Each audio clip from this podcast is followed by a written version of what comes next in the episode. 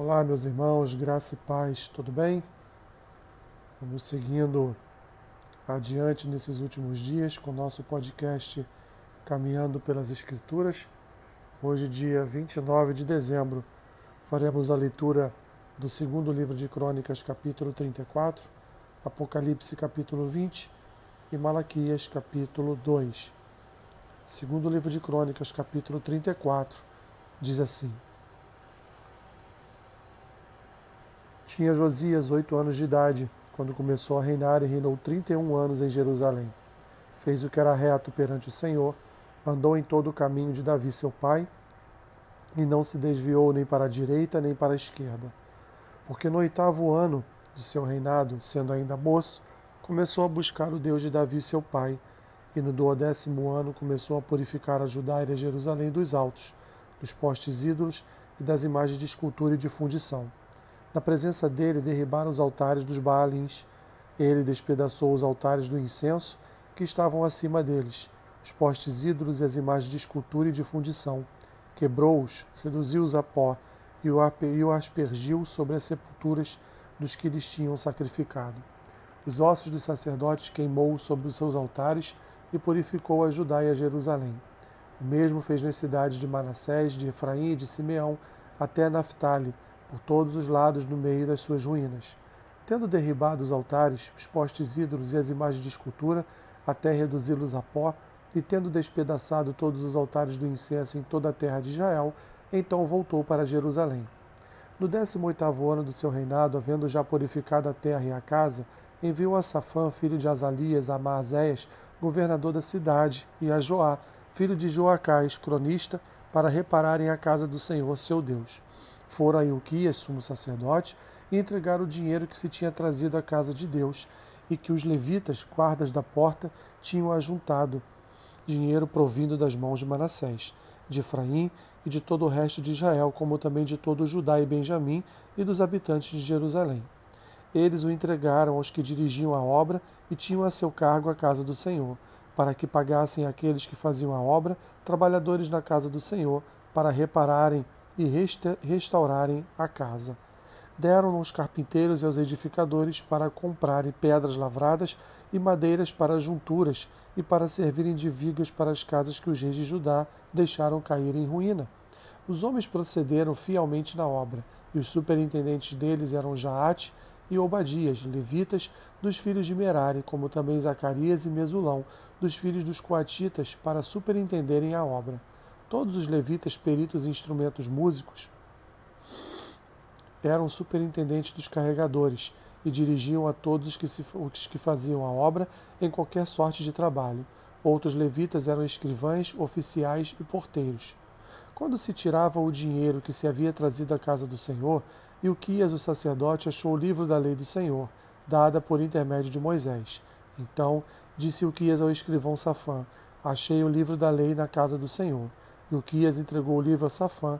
Então Safã levou o livro ao rei e lhe deu o relatório, dizendo: Tudo quanto se encomendou a teus servos, eles o fazem. Cantaram o dinheiro que se achou na casa do Senhor e o entregaram nas mãos dos que dirigem a obra e dos que a executam. Relatou mais o escrivão ao rei, dizendo: O sacerdote Ilquias me entregou um livro. Safã leu nele diante do rei. Tendo o rei ouvido as palavras do, do, da lei, rasgou as suas vestes, ordenou o rei a Euquias, a Alcão, filho de Safã, a Abidom, filho de Mica, a Safã, o escrivão, e a Asaías, servo, servo do rei, dizendo: Ide e consultai o Senhor por mim e pelos restantes em Israel e Judá, acerca das palavras deste livro que se achou, porque grande é o furor do Senhor que se derramou sobre nós, porquanto nossos pais não guardaram as palavras do Senhor, para fazerem tudo quanto está escrito neste livro. Então, Ilquias e os enviados pelo rei foram ter com a profetisa Ulda, mulher de Salum, o guarda-roupa filho de Tocate, filho de Arás, e lhe falaram a esse respeito. Ela habitava na cidade baixa, em Jerusalém. Ela lhes disse: Assim diz o Senhor, o Deus de Israel: Dizei ao homem que vos enviou a mim: Assim diz o Senhor: Eis que trarei males sobre este lugar e sobre os seus moradores, a saber, todas as maldições escritas no livro que leram diante do rei de Judá, visto que me deixaram e queimaram incenso a outros deuses, para me provocarem a ira com todas as obras das suas mãos. O meu furor está derramado sobre este lugar e não se apagará. Porém, ao rei de Judá que vos enviou a consultar o Senhor, assim lhe direis: Assim diz o Senhor, o Deus de Israel, acerca das palavras que ouviste, porquanto o teu coração se entremeceu, se enterneceu e te humilhaste perante Deus, quando ouviste as suas ameaças contra este lugar e contra os seus moradores, e te humilhaste perante mim, e rasgaste as tuas vestes, e choraste perante mim, também eu te ouvi, diz o Senhor. Pelo que eu te reunirei a teus pais, e tu serás recolhido em paz à tua sepultura, e os teus olhos não verão todo o mal que hei de trazer sobre este lugar e sobre os seus moradores. Então levaram eles ao rei esta resposta.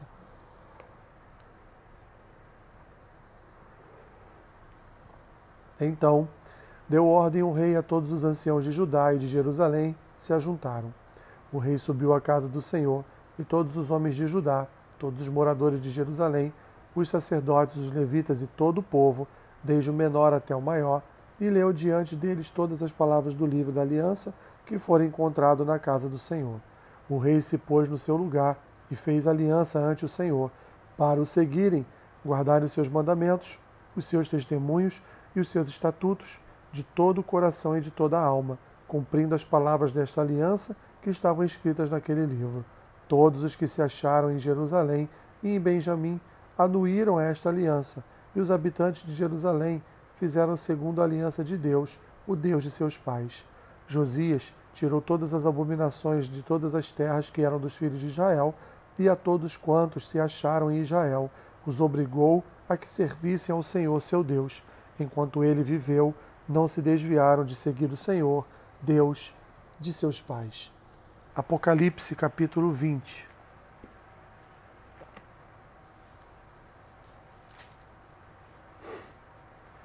Então vi descer do céu um anjo, tinha na mão a chave do abismo e uma grande corrente.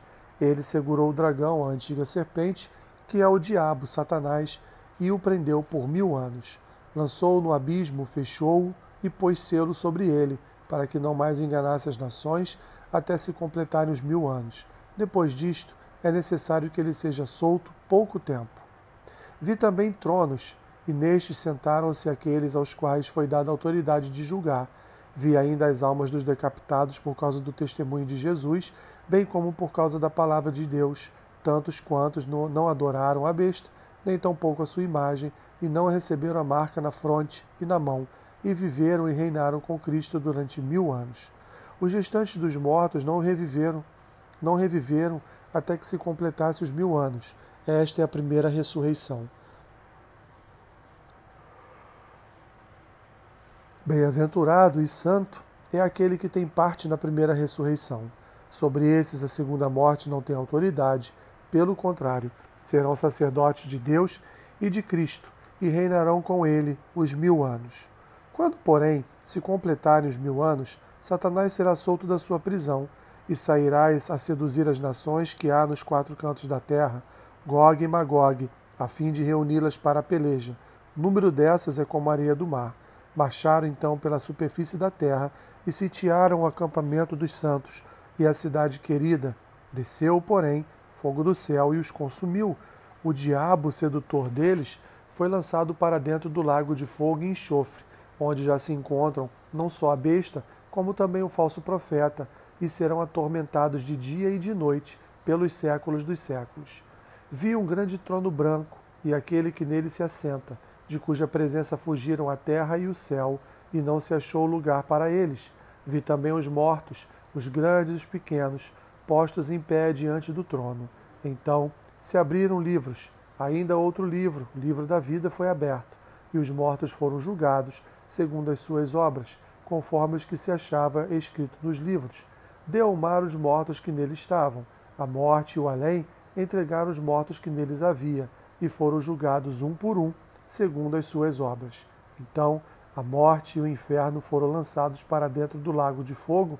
Esta é a segunda morte, o lago de fogo. E se alguém não foi achado inscrito no livro da vida, esse foi lançado para dentro do lago de fogo. Malaquias capítulo 2